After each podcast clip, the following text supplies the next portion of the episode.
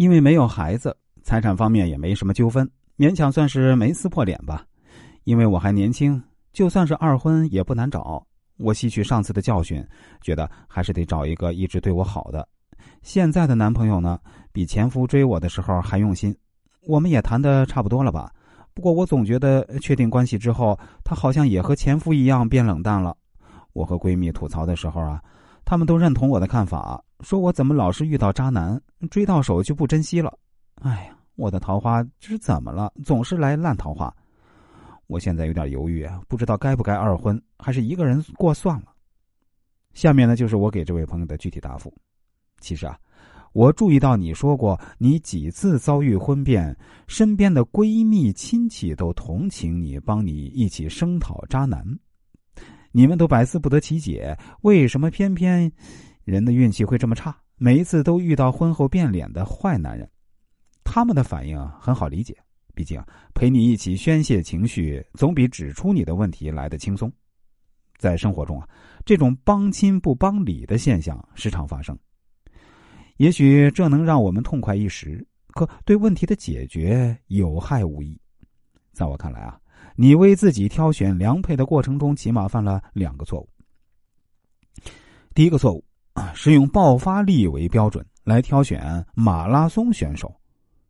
你的每一位男友呢，一开始都对你是照顾有加、贴心的不得了，极度的宠爱你，乃至于做出种种让旁人羡慕的举动。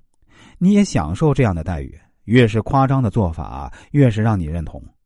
但人的精力是有限的，不可能永远关注你的需求。这种男人就是把爆发力用在追求过程中的短跑冲刺选手。可婚姻是一场漫长的马拉松，要求的是耐力。如果在开头便用光力气，自然在婚后越跑越慢，跟不上你的要求。